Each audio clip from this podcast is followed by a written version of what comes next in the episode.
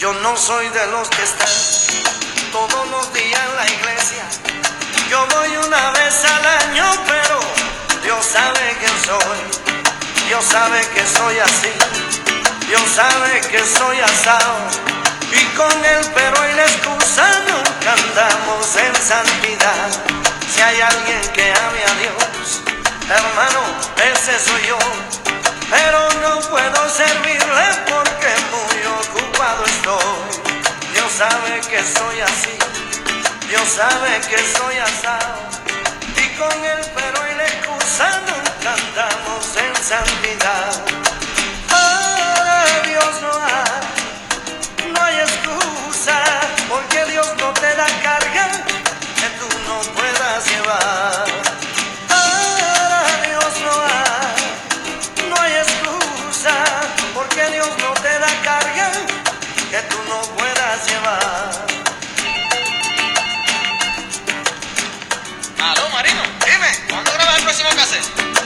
Estoy. Yo no soy de los que están todos los días en la iglesia. Yo voy una vez al año, pero Dios sabe quién soy. Dios sabe que soy así. Dios sabe que soy asado. Y con el pero la excusa nunca andamos en santidad. Si hay alguien que ame a Dios, hermano, ese soy yo. Pero no puedo servirle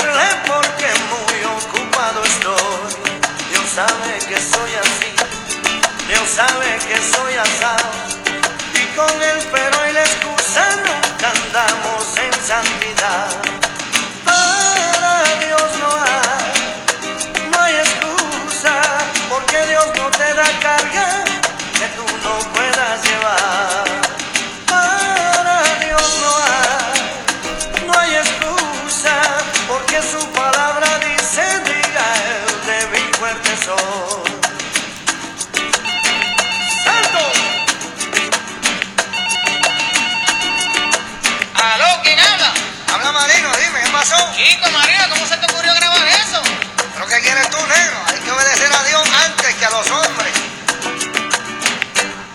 Yo no soy de los que están todos los días en la iglesia. Yo voy una vez al año, pero Dios sabe quién soy. Dios sabe que soy así. Dios sabe que soy asado. Y con el pero y la excusa nunca andamos en santidad. Si hay alguien que ame a Dios, hermano, ese soy yo. Pero no puedo servirle porque ocupado estoy. Dios sabe que soy así, Dios sabe que soy asado. Y con el pero la excusa nunca andamos en santidad.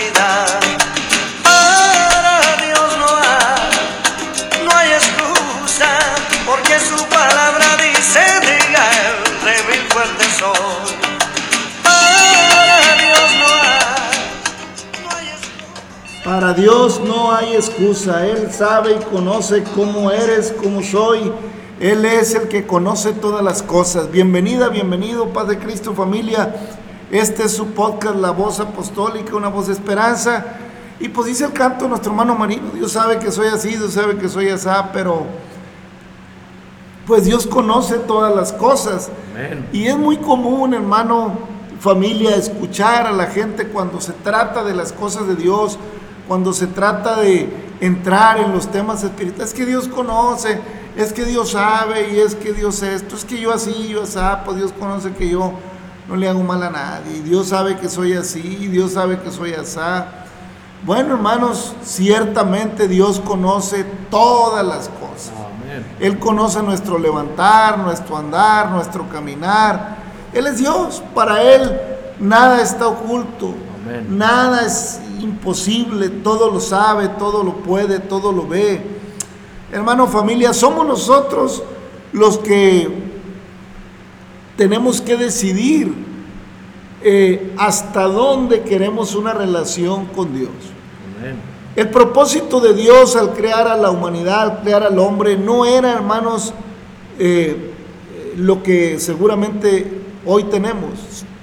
Yo estoy convencido que la, manera en que vivimos lo que somos actualmente como humanidad no estaba en el proyecto de Dios, sino que en su infinita misericordia y dándonos la libertad que nos dio de, de elegirle, elegir andar bajo sus estatutos, elegir andar bajo sus preceptos, o bien andar en la voluntad de nuestros pensamientos, eh, nos permitió a la humanidad.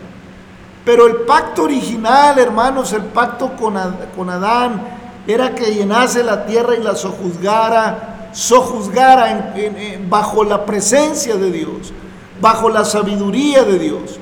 Porque el pacto, el pacto de endémico, el pacto allá en el Edén, hermanos, era vivir bajo el gobierno poderoso de Dios. Era vivir en la presencia de Dios o juzgando las cosas. Somos libres de creerlo, de no creerlo, de pensar. Yo sé que para el desarrollo que hemos alcanzado como humanidad, la ciencia y las cosas que se ven, pues le cuesta mucho trabajo al hombre entender que hubo un pacto original de las cosas de Dios con el hombre. Le cuesta trabajo entender que hubo un momento en la vida del ser humano en que había una relación directa con Dios y un gobierno eh, espiritual sobre, sobre ese primer hombre, sobre esa, ese varón y esa varona, sobre la especie humana. Hubo una relación preciosa. Eh, yo no sé eh, cuánto duraría ese equilibrio, hermanos. Entiendo que no fue mucho, pero sí probablemente tiempo suficiente para, para disfrutar, para entender las maravillas de Dios tuvo Adán y tuvo Eva. Eh, pasaron un buen tiempo sin duda eh, en la presencia de Dios, una relación preciosa, un equilibrio perfecto. Eh, admiraban la naturaleza, salían por la mañana y se paseaban por el huerto y disfrutaban en un equilibrio perfecto eh, su vida, su vida en pareja, su vida en equilibrio con, con, naturaleza y con todo lo que le rodeaba.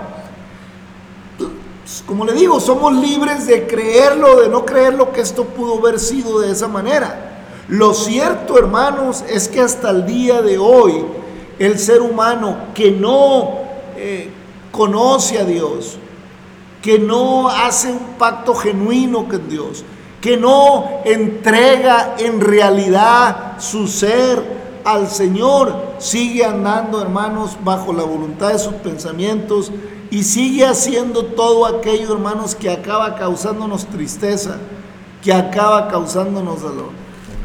Dios sabe que soy así, Dios sabe que soy así, y Él conoce Exactamente, hermano, familia, amigo, porque Dios sabe cómo somos, vino a buscar y a salvar lo que se había perdido. Exactamente porque conoce que todos nos desviamos como ovejas y cada quien se apartó con su camino, que no hay un entendido que pregunte por Dios, que no hay una entendida que pregunte por Dios, que cada quien hace lo que le parece y que el hombre inventa religiones, inventa esto, inventa lo otro y se inventa quehaceres y se inventa afanes se inventa cosas, pero jamás pregunta por Dios. Dios sabe que soy así, Dios conoce y, y, Dios es bueno y Dios aquí y Dios allá. Yo le digo una cosa, la vida me dio la oportunidad, el Señor tuvo misericordia de mí, me dio vida para que le conociera y para que supiera cuál era su voluntad. Y me dio la oportunidad y me tuvo paciencia para que comprendiera cuánto me amaba, para que entendiera cuál era el propósito de mi vida, hermanos, y el de la suya también. El propósito de la vida del hombre de parte de Dios es que el hombre viva quieta y reposadamente, disfrutando eh, el existir que Dios nos permite en este planeta, en esta tierra, en un equilibrio en todos los sentidos. Equilibrio eh, eh, mental, equilibrio eh, material, equilibrio, equilibrio en todo lo que pueda considerarse en una, que viviéramos eh, en un estado, hermanos, de, de armonía, de bendición, pero definitivamente las cosas no salieron bien. Definitivamente esto se trastocó, hermanos. Esto se vino abajo cuando decidimos ir más allá, cuando decidimos eh, retar eh, la propuesta de Dios. ¿Ve? Porque hermano, el papá, la mamá le dicen a la hija, al hijo, mira hijo, ten cuidado con esto, ten cuidado con aquello, aquí en casa pues tenés, tenés esto, eh, por lo menos estás seguro aquí, estás seguro allá, no tenemos mucho, pero lo que tenemos es de ustedes o es así. Y cuando hay una sabiduría eh, en mamá y en papá, cuando hay un temor de Dios en mamá y en papá, hay una buena instrucción para el ser humano. No me refiero, hermanos, desde luego, amigo, a la cuestión religiosa. No me estoy refiriendo a que sea muy religiosa mamá, que sea muy religioso papá, que se la pase aquí, que se la pase allá. También el canto dice, eh, no, pues se sabe que no voy a la iglesia o que no le sirvo porque estoy ocupado. No, hermanos, para todo tenemos tiempo. Si tenemos tiempo para el ocio, debemos tener tiempo para Dios principalmente. Ama al Señor tu Dios con todas tus fuerzas, con toda tu mente, con todo tu corazón y con toda tu alma. Es el primer mandamiento. Teme a Dios, ama a Dios, que le da Dios a Israel, hermano, y que nunca se ha sido invalidado. No es un, un mandamiento invalidado. Es cierto, hermanos, que hoy en día la filosofía abunda y hay muchos conceptos de Dios y hay muchos dioses para el hombre. Pero si queremos ser sinceros en nuestro corazón y estamos, porque, ah, ¿cómo oímos hablar de Dios a la gente? Pero yo siempre me pregunto, ¿y cuál será el Dios al que le hablan? Porque ¿cómo oímos y Dios para acá y mi Dios para allá? Y yo veo que luego la gente tiene muchos dioses, porque el Dios que yo he conocido a través de la palabra de Dios, a, a raíz de un, de un encuentro personal con Él, el Dios de Abraham, el Dios de Isaac, el Dios de Jacob, es un Dios muy claro, muy conciso, que no comparte su gloria, que establece claro sus estatutos como lo hemos venido viendo en Deuteronomio y que en este tiempo de gracia y de amor envió a su Hijo amado para darnos vida juntamente con Él. Y Él llevó el pecado del mundo y por su llaga fuimos nosotros curados y Él llevó nuestros dolores y, y ya sabemos lo que dice Isaías 53, que le tuvimos por azotado y lo despreciamos, despreciado ante los hombres y escondimos de Él el rostro y lo seguimos escondiendo. Oiga, ¿cómo hay gente que sigue escondiendo el rostro Dios? No, mira, es que yo, está bien, qué bueno que tú ya le creíste, está bien, se ve que has cambiado, se ve que... Pero, pues es que tú lo necesitabas. O sea, como que, pues lo que Dios propone es para el que anda muy mal, es para el que anda en alcohol, para el que anda en drogas, para el que anda en una vida moral deshecha, pero no para el que eh, aparentemente en su concepto está bien.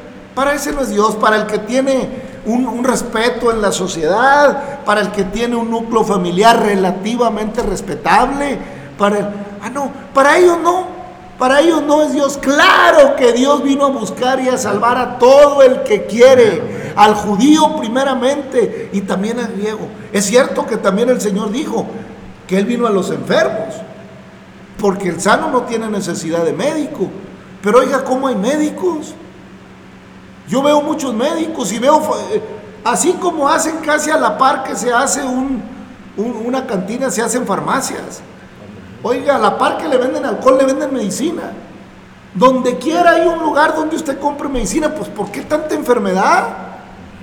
¿Por qué tanta necesidad de medicina? Ah, porque andamos en nuestros deleites, Desgastamos nuestro cuerpo en nuestras pasiones, en nuestras concupiscencias y viene el famoso estrés. ¿Por qué? Porque me afano buscando riquezas, porque me afano. Es cierto, hermanos, que hoy en día la situación es muy difícil. No estoy juzgando el que el ser humano, el que vayamos a buscar la papa, a buscar el sustento. Es cierto que hoy difícilmente se alcanza para cubrir la canasta básica y que difícilmente es entendible, pero eso es consecuencia, hermanos, de los errores que cometimos en el pasado. Esa es consecuencia de que maltratamos las bendiciones de Dios. Eso es consecuencia de que una tierra que producía bendición hasta que sobrevivía y abundaba, la fuimos contaminando y fuimos encareciendo lo que el campo produce y ahora nos cuesta una barbaridad un kilo de papas, una bolsa de frijol o de arroz de los alimentos po de harina. Ah, ¿cómo? ¿Y por qué? ¿Qué? ¿Por qué hay guerra y ahora? Le digo, precisamente de dónde vienen los pleitos y las contiendas entre vosotros, dice el salmista, no es de vuestras pasiones, de vuestros miembros que combaten entre sí, no es de vuestros deseos carnales, de vuestras... Oiga, el deseo de un, de un poderoso de, de poseer más tierra, de recuperar dominio, trae una desgracia porque tiene un poder político y nadie le dice que no. Oiga, ¿por qué un presidente de un país puede tomar decisiones y todos le tienen que decir que no habrá nadie que diga no estoy. No, porque todo el mundo quiere estar alineado a recibir beneficios momentáneos. Y no me quiero seguir metiendo en esos asuntos porque es fastidioso, hermano. Porque el Señor dijo, yo no me meto en los asuntos de política de los hombres, porque mi reino no consiste ni en comida ni en bebida, mi reino no es de este mundo, porque yo transformo la mente, porque dice el Señor, yo transformo el corazón, dame hijo mío tu corazón y miren tus ojos por mis caminos, porque yo procuro transformar el interior del ser humano para que del hombre salgan cosas buenas. Porque de un corazón bueno pues salen tesoros buenos, pero de un corazón malo pues salen tesoros malos. ¿Qué le parece, hermano Navarro? Así es, hermano, no, pues gracias a Dios. Dios le bendiga, querido hermano, amigo, oyente. Ay, disculpe que al principio el hermano no le dio la bienvenida, pero pues aquí estamos dándole la bienvenida, gracias a Dios. Y, si está escuchando o va pasando por este pues, Estamos agradecidos con Dios por un nuevo día, una nueva oportunidad. Y lo que viene mencionando el hermano, lo que le dice la palabra, es real, o sea, no podemos negarnos a la realidad de las cosas que el plan de Dios es que volvamos a la realidad, que, que seamos realistas, que este, este planeta ya, ya no lo acabamos, ya lo, lo destrozamos. Por eso el Señor dice que va a ser, dice que Él hace todas las cosas nuevas, pero dice que va a tener que destruir todo para hacerlo nuevo y pues va a haber consecuencias. Ahorita estamos el tiempo de la gracia y acuérdese que Dios no hace excepción de personas que Dios ama, ama al pecador, pero aborrece el pecado. Y ahí es donde la gente batalla. No, que al cabo Dios nos ama a todos. Todos somos hijos de Dios. No, creemos que Dios a veces hasta es pasalón cuando ve el pecado. No, mire, a veces no pasa nada cuando usted está pecando, pero las consecuencias van a venir. Cuando, no sé, los tiempos son del Señor. Nosotros se los dimos por experiencia. ¿Para qué le busca a usar unos al chaleco? Sabemos que no las tiene. Sabemos claramente que Dios es veraz. Y que si el Señor dijo que iba a componer las cosas, pues va a componer. Por eso quiere rescatar. Quiere rescatar al pecador, al más vil. ¿Por qué? Pues porque así como es parejo para amarnos, también es parejo para la justicia. Así le decía al pueblo, todo le decía. Esto y esto y esto y esto va a ser, le diría Moisés. Y no va a haber quien cambie mis estatutos. Eso es a lo que tememos nosotros. A sus estatutos, sus decretos, que Él ya los... Y así va a ser. Ya depende de nosotros si queremos pasarlo por alto y subestimar lo que Él dice o va a pegarnos y vivir en paz. ¿Con qué? Con lo que Él da. Con lo que Él nos está diciendo, con sus promesas. Amén, hermano. Aleluya. Disculpe, cierto, nos centramos en el canto y se emociona uno. Bienvenido, hermano, bienvenido. Gracias a Dios por esta oportunidad. Este es su podcast, La Voz Apostólica, una voz de esperanza. Pues eh, avísele al amigo de trabajo, al compañero, dígale dónde puede descargar este podcast. Sabemos que, bueno, estos temas eh, a veces no son tan populares, pero, pero bueno, tenemos que abordarlos porque es la palabra de Dios, En Marcos capítulo 9, versículo 33 Dice la palabra de Dios, llegó a Capernaum cuando estuvo en casa, les preguntó, ¿qué disputáis entre vosotros en el camino? Mas ellos callaron, es que pensaron que no los había oído el Señor. Mas ellos callaron porque en el camino habían disputado entre sí quién había de ser el mayor. Entonces él se sentó y llamó a los doce y les dijo, si alguno quiere ser el primero, será el postrero de todos y el servidor de todos. Y tomó a un niño y lo puso en medio de ellos y tomándole en su brazo les dijo, el que reciba a un niño en mi nombre como este, me recibe a mí, y el que a mí me recibe, no me recibe a mí, sino al que me envió. Entonces, hermanos, el Señor les habla del sentido en el que funcionan las cosas con Dios. Fíjese que nuestro afán en cualquier trabajo es querer ir para arriba, para arriba, para arriba. Está bien procurar el éxito y, todo en el trabajo para, para, mejorar condiciones, pero muchas veces es porque quiero eh, tener esa sensación de poder y quiero eh, estar arriba para, para, hacer las cosas como yo quiero y que todo... Y, y cuántos problemas hay en una, la, las empresas, los grandes corporativos desperdician recursos enormes tratando eh, de, mantener el equilibrio en sus, grupos laborales, porque la envidia, uno le pone, porque la falta de productividad eh, es causada muchas veces por, la contienda interna entre los trabajadores, entre las envidias y que ahí está el uno y que quiere quedar bien con el jefe y le pone zancadilla al otro y le da envidia si el otro hizo un buen trabajo. Y el equilibrio, hermanos, laboral cuesta mucho trabajo. De ahí que también el desarrollo tecnológico vaya apuntando a sustituir la, la, mano de obra del hombre por robot, porque el robot ni se enoja, ni tiene envidia, ni contiende, ni anda, ni anda perdiendo el tiempo. El robot le pican el botón y a producir, a producir hasta que le puchen el botón otra vez. Y el, el, el ser humano, no, es que me hizo, que me dijo, es que él que cree que le quedó mejor. Y tiene muchos problemas el ser humano. También lo reflejan los discípulos, van discutiendo, apenas tienen unos días caminando con el Señor y ya quieren saber quién va a ser mayor allá arriba. Dijo el Señor, espérenme, espérenme, ¿qué están discutiendo? Así no funciona mi reino. En alguna otra parte de la Biblia dice, los primeros serán postreros y los postreros serán primeros. El que quiera ser el mayor entre vosotros sea el que sirvan vuestros hermanos. Pero lo entendemos al revés. Y muchas organizaciones religiosas siguen sin entender esto. Porque resulta que los líderes, los pastores, los, los obispos, quieren que se les sirva cuando están para, hacerse, para servir. Y quieren ser servidos y se sirven de lo del pueblo y cuando se les habla una, a una hora de, a medianoche o a las 2 de la mañana y se les habla porque está necesitado de oración algún miembro, inmediatamente le hablan al, que acaba ahí al, último que tienen como ministro para que vaya a orar, pero él no va. Oiga, oiga, resulta que, oiga, dif diferente es cuando el pastor dice, hermano, familia, amigo, bueno, no puedo ir ahorita porque estoy ocupado en otra oración, pero ahí va mi hermano.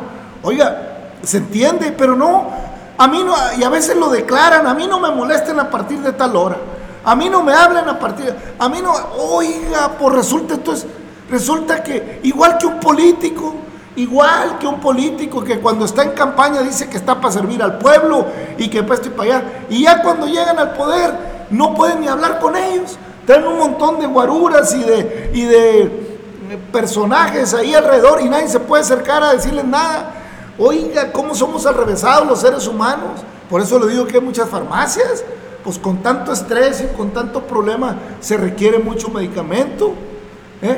para calmar le, le, las enfermedades que vienen a raíz de tanta eh, estrés que padecen las personas, porque no alcanza, porque esto, porque sí, hermanos, la situación es muy difícil hoy.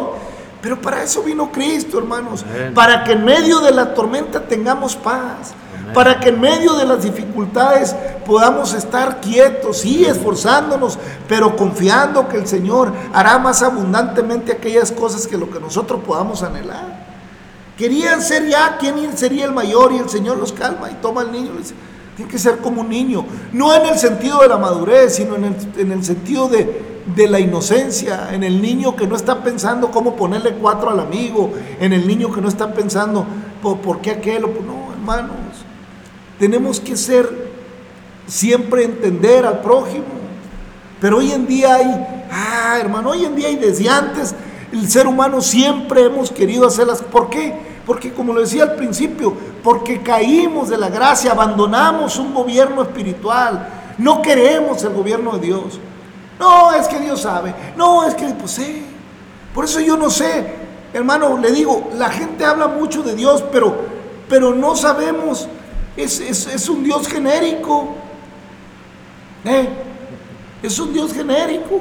Ay, nomás Dios. Pero no saben ni quién es Dios ni cuál Dios. Porque si, si se refieren al Dios de la Biblia, si estamos hablando de este Dios, del que contempla la Biblia, la Biblia que se tiene en la mayoría de los templos religiosos, el que la, la- la denominación que usted guste, la Biblia que todos conocemos. Si hablamos del Dios de esta Biblia, Sí, lo que dice el Dios de la Biblia, lo que dice Jehová de los ejércitos, lo que dice el Dios de Abraham, el Dios de Isaac, el Dios de Jacob, el Dios de José, de, de- de José, de Moisés, de Josué, de los profetas de Israel, el que dice el Dios de los apóstoles, el Dios del Apocalipsis, el Todopoderoso, el, el principio y el fin, el Alfa y el Omega, y el Omega, el Todopoderoso, el que vive y estuvo muerto porque resucitó al tercer día, el Rey de Reyes, el Señor de Señores, ese Dios que está en la Biblia no comparte su gloria con nadie. Amén, amén. No me dice a mí que, que me haga un Dios aquí, me haga otro Dios allá, que, que- que investigue cómo era San Pedro y haga una estatua de él, o que investigue cómo era eh, el apóstol fulano y me haga otra estatua. No me dice eso la Biblia. Me dice adorarás al Señor tu Dios con toda tu fuerza, con toda tu mente, con toda tu alma, con todo tu corazón, y solo a Él servirás, y no te harás ni imagen, ni, ni semejanza, ni algo que se le parezca. Un poquito de lo que esté arriba en el cielo, ni en la tierra, ni en las aguas debajo de la tierra, porque yo soy Jehová tu Dios, fuerte, celoso, que visita, visita la maldad de los padres sobre los hijos hasta la tercera y cuarta generación de los que me aborrecen. Amén, amén. Oye, entonces, no me queda claro eso, no le queda claro. ¿Por qué tengo que tener otros dioses? ¿Por qué tengo que hacerme semejanzas? Para mí nomás el Dios. No lo veo, es cierto, no lo veo, pero lo puedo sentir. Amén. Es cierto, no tengo que ir a tal lugar para encontrar un milagro donde yo le clame en su nombre y doble mis rodillas o doble mi corazón y doble mi orgullo y mi soberbia. Él está a la puerta, entrará y cenará conmigo y yo cenaré con él. Amén, amén, Oiga, amén. Aleluya. pues yo no sé a qué Dios se refiere y dicen que, y yo veo que tienen la Biblia a veces muy adornada y puesta, pues niegan la eficacia de ella, no la conocen. ¿Eh? Y si uno la abre y estamos en este podcast hablando de ello, dice, no, es que tú eres un fanático, tú eres un exagerado. Pues no me lo está diciendo a mí, se lo está diciendo a Dios, porque el que escribió las cosas aquí, o permitió que se escribiesen, o inspiró a los hombres que las... Y hay otros que alegan, no, es que la Biblia la escribieron hombres. Y el, y el libro de filosofías que lees, ¿quién lo escribió? ¿Eh? Y, lo- y los libros que están en las bibliotecas, ¿quién los escribió? La diferencia de esos libros es que leyeron la Biblia y, y supieron meditar sobre la vida y escribieron cosas. Y que cada ser humano que, que estudia eh, psicología, filosofía, letras, física, matemática, química, ciencia, pues escribe lo que estudia. Pero Dios escribe de su creación, de lo que Él hizo. No le va a dar todos los detalles. No le va a dar todos los detalles. Si con todos los detalles no podemos, pues sin detalles. Amén. No le va a dar Dios todos los detalles que el hombre quiere. Porque si Dios le diera los detalles al hombre, el hombre querría destronar a Dios. No, hermanos, es que, así somos. Pero Dios muestra su amor para con nosotros, que siendo aún pecadores, Cristo murió por nosotros. Amén. La clave está, hermanos, es que la Biblia dice lo suficiente, lo necesario para que yo comprenda que soy polvo, que soy tierra, que soy pecador, que le necesito, que me ama, que sin Dios no tengo nada, no soy nada, que sin Dios no soy más que una especie más que parecerá en el tiempo y que aunque creyéndolo o no creyéndolo, al final del siglo, al final de los tiempos, estaré delante de Dios para dar cuenta de lo que haya hecho bueno o malo. Pero la palabra de Dios es para que tengamos vida y vida en abundancia. Usted cuando llega a una empresa a trabajar, por más estudio que tenga, no llega diciendo, yo ya estudié hace un lado porque yo ya sé cómo hacerlo. Ahí le van a decir cómo hacerlo y el estudio le va a ayudar a aprenderlo más rápido, a eficientarlo más, a, a comprender las cosas, pero no llega usted diciendo que sabe hacer las cosas. Ahí se le dice lo que tienes que hacer. ¿eh? Porque así se le dijo a Pablo, conocedor de la, de la Torá, conocedor de la ley de Moisés, fariseo de fariseos, judío hasta el tope. Así le dijo el Señor, entra a Damasco y ahí se te va a decir lo que tienes que hacer. Y el que te lo va a decir no fue a la escuela que fuiste tú, ni tiene la- los conocimientos que tienes tú, pero tiene mi espíritu, yo estoy en él y él va a orar por ti. Y entonces me vas a ser útil en muchos lugares y, me, y te llevaré a los gentiles donde te voy a usar y te vas a humillar. Amén. Así. Amén. ¿No llamó Dios a Saulo por su conocimiento en ningún momento? Lo llamó porque sabía que su corazón celaba con celo eh, grande y que anhelaba a Saulo servirle a Dios. Ah, ¿me quieres servir? Pues yo te voy a enseñar cómo es servirme. Amén. ¿Me quieres ser? Oye, ¿cómo hay gente que dice que es muy celosa de Dios? Ah, pero no quiere dar cosas contra el aguijón. Son muy celosos y, y- casi pueden matar por defender una religión. Eso no es ser celoso de Dios, mi hermana, mi hermano, mi amigo. Eso no es ser celoso. Eso es ser fanático religioso. Ser celoso de Dios significa amar, servir, creer, reconocer el reloj, rectificar, andar con templanza, eh, ponerte en los zapatos del prójimo, entender el dolor del prójimo, entender, eh, orar por el necesitado, ayudar, despojarte. A veces, a veces hay que despojarte de lo que te duele. Hay gente que da de lo que sobra, pero hay que ser como aquella viuda que de lo que tenía echó todo su sustento. No hay muchos de esos, no vemos muchos de esos. Oiga, ¿cómo nos equivocamos en interpretar lo que Dios es? Pero la palabra es para que tengamos vida y vida en abundancia. En el mismo Evangelio de San Marcos, capítulo 10, versículo 17, le cuento esta historia. Al salir para seguir su camino, vino uno corriendo hincada la rodilla delante del religioso. ¿eh? Y para que se hincara delante de él es que le reconocía como Mesías. Vino uno delante y hincada la rodilla le preguntó, Maestro bueno, ¿qué, neces ¿qué haré para heredar la vida eterna? Uno, se hincó, quiere decir que era religioso, que conocía el asunto. Dos, quiere decir que creía que había vida eterna. Tres, creía que le faltaba poquito. Creía que le iba a decir Dios, no, tú ya casi estás. Porque vino y se arrodilló, maestro bueno, y le dice que es bueno, así, así político como ya diciendo, maestro bueno, porque yo sé que eres bueno, y más que bueno. ¿Qué haré para heredar la vida eterna? Jesús le dijo, ¿por qué me llamas bueno? O sea, no es que Jesús no fuera bueno, sino que vio la intención. ¿Me quieres, me quieres lisonjear? ¿Me, ¿Me quieres así como adular? ¿Crees que porque me llamas bueno ya te voy a decir que estás listo? ¿Crees que porque me llamas bueno ya te voy a decir, hijo mío, tú no te preocupes, tú no eres pecador, nomás los demás? De ninguna manera. Oye, qué maravilloso es el Señor. Amén. Amén. ¿Por qué me llamas bueno? Ninguno hay bueno sino solo Dios. Amén. Los mandamientos sabes. No adulteres, no mates, no hurtes, no digas falso testimonio, no defraudes, honra a tu padre y a tu madre. Estoy leyendo el Nuevo Testamento, San Marcos capítulo 10, Nuevo Testamento, es de hoy, es de hoy, calientito, de ahorita en la mañana, es de ahorita. Amén. No es del pasado, discúlpeme. Sigue vigente. No es que ya cambió esto, ya no es así, eso era. No, sigue vigente. El Señor es el mismo ayer y hoy y por los siglos. Santo el que vive. Amén.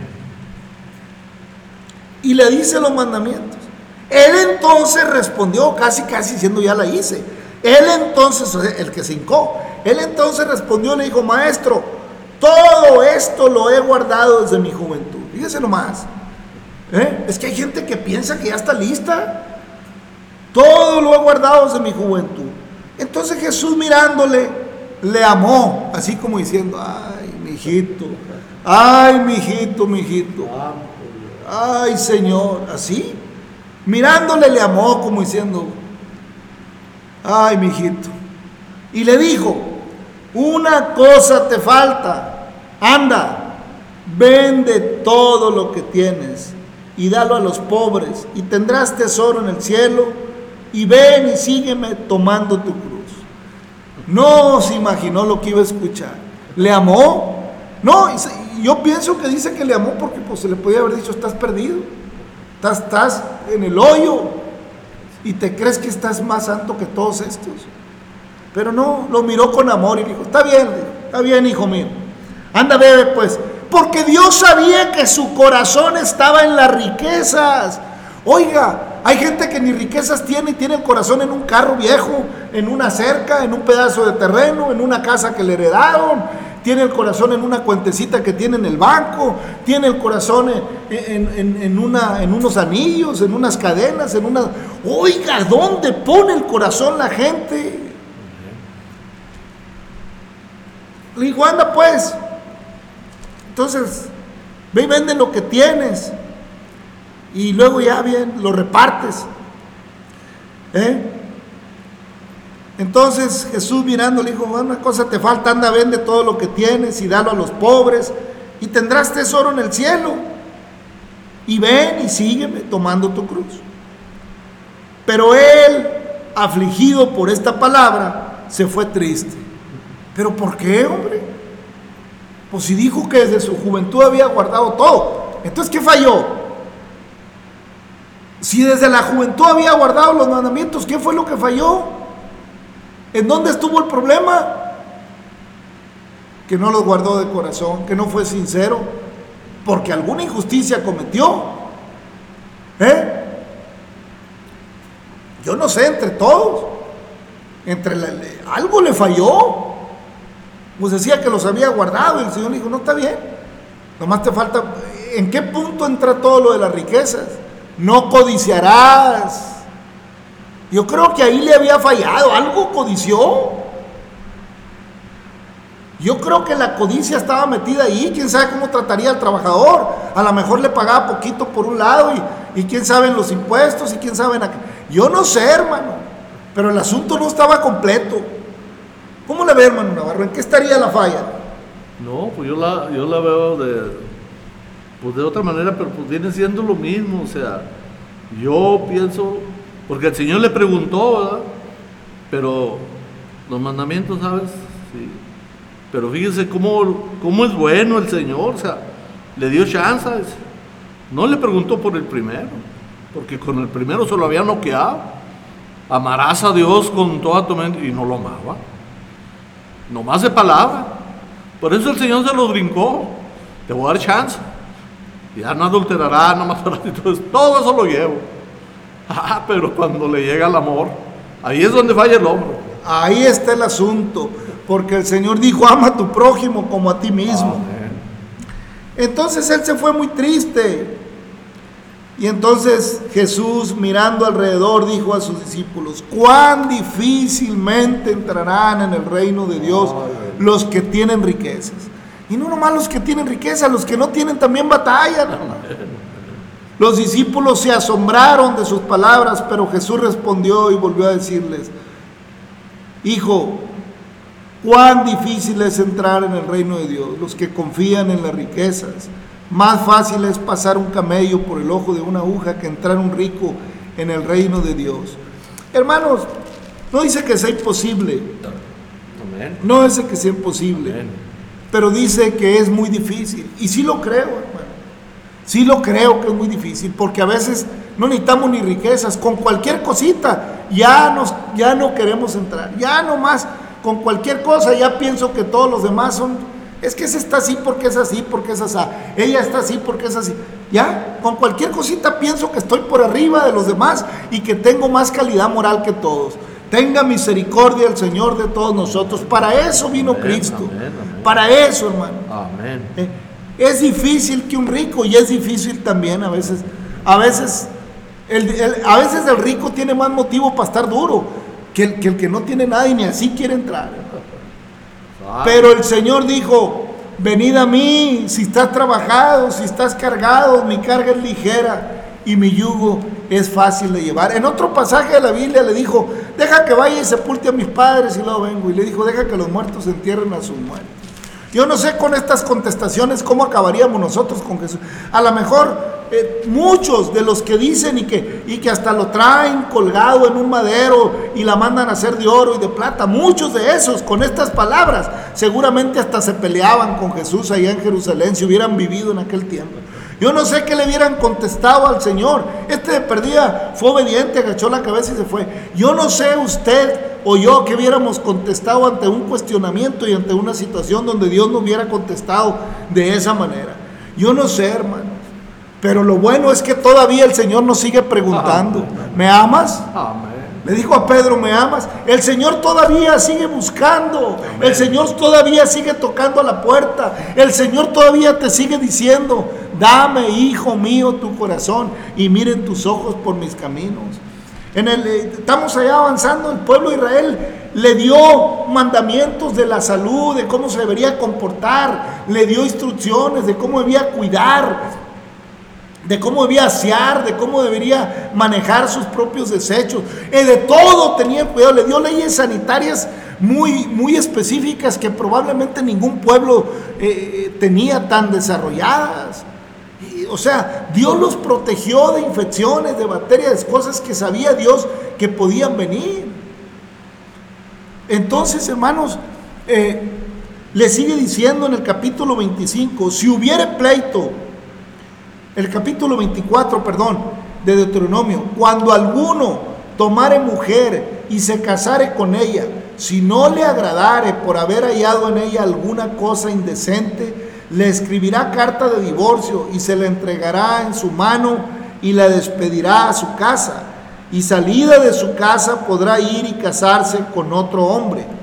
Pero si la aborreciere, este último y le escribiere carta de divorcio y se la entregara en su mano y la despidiere de su casa, o si hubiere muerto el postrer hombre que la tomó por mujer, no podrá su primer marido que la despidió volverla a tomar para que sea mujer después de que fue envilecida, porque es abominación delante de Jehová y no has de pervertir la tierra que Jehová tu Dios te da por heredad. Cuando alguno fuere recién casado, no saldrá a la guerra, ni en ninguna cosa se le ocupará. Libre estará en su casa por un año para, para alegrar a la mujer que tomó. No tomarás en prenda la muela del molino, ni la de abajo, ni la de arriba, porque sería tomar en prenda la vida del hombre. Cuando fuere hallado alguno que hubiere hurtado a uno de sus hermanos, los hijos de Israel, y le hubiera esclavizado o le hubiera vendido, morirá el tal ladrón y quitarás el mal de en medio de ti. En cuanto a la plaga, en cuanto a la plaga de la lepra, ten cuidado de observar diligentemente y hacer según todo lo que, se enseñaren los sacerdotes, levitas, según yo les mando así, cuidaréis de hacer Acuérdate de lo que hizo Jehová tu Dios a María en el camino después que saliste de Egipto. Cuando entregares a tu prójimo alguna cosa prestada, no entrarás en su casa para tomarle, para tomarle prenda. Te quedarás fuera y el hombre a quien prestaste te sacará la prenda.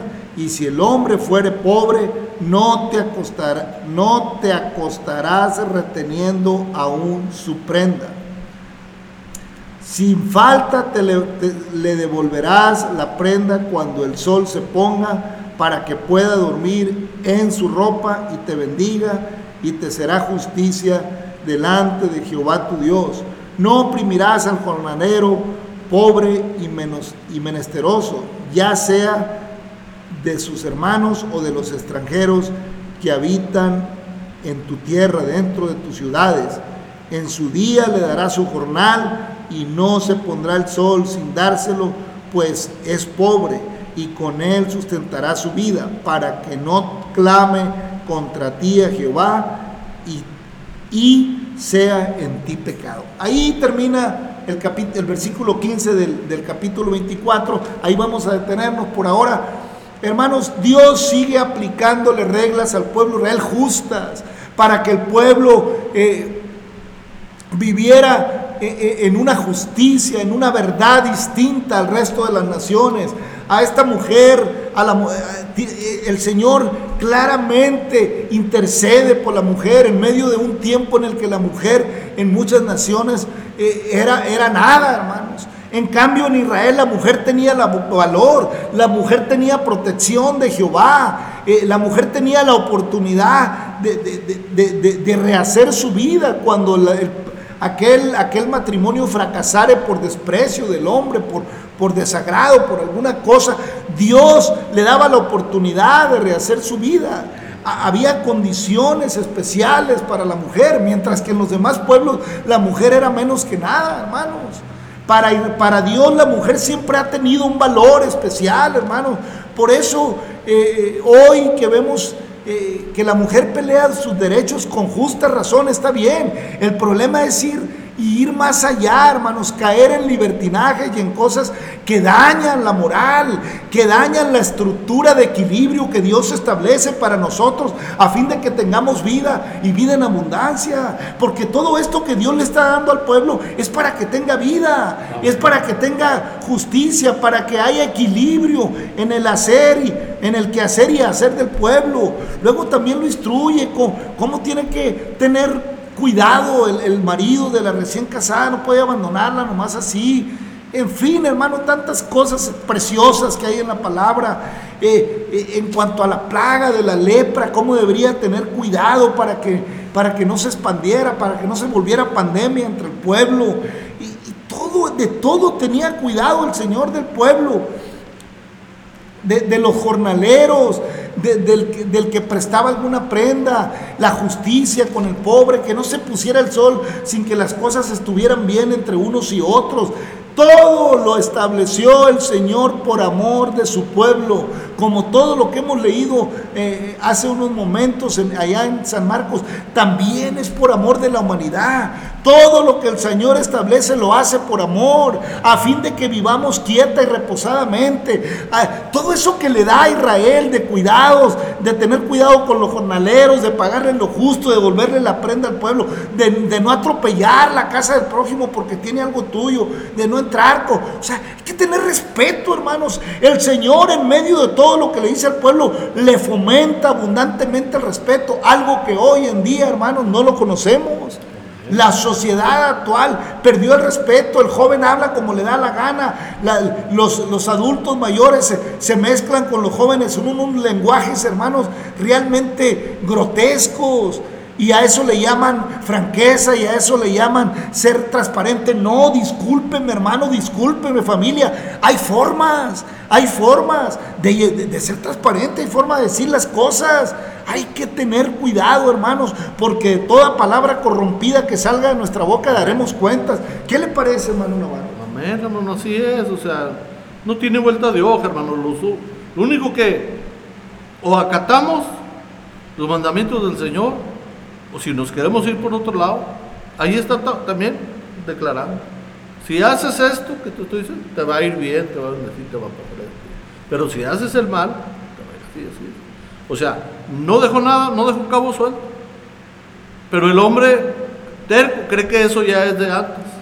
No, el Señor también cuando vino les dijo, pues dale al, al César lo que es del César y a Dios lo que es de Dios. ¿Qué es de Dios? ¿Qué nos enseña el Señor? Pues amarnos unos a otros, hacer justicia, o sea, amar justicia. Pero está todo tan corrompido ahorita que ya este, usted quiere hacer el bien y no, hasta se enojan. No, lo que es que estás bien menso. ¿Cómo? No, sí se puede. El Señor, el Espíritu Santo que el Señor nos da es de poder y dominio propio. Claro que hay gente ingenua que de plano no entiende, pero para eso tenemos un corazón dispuesto. Si podemos, ayudamos.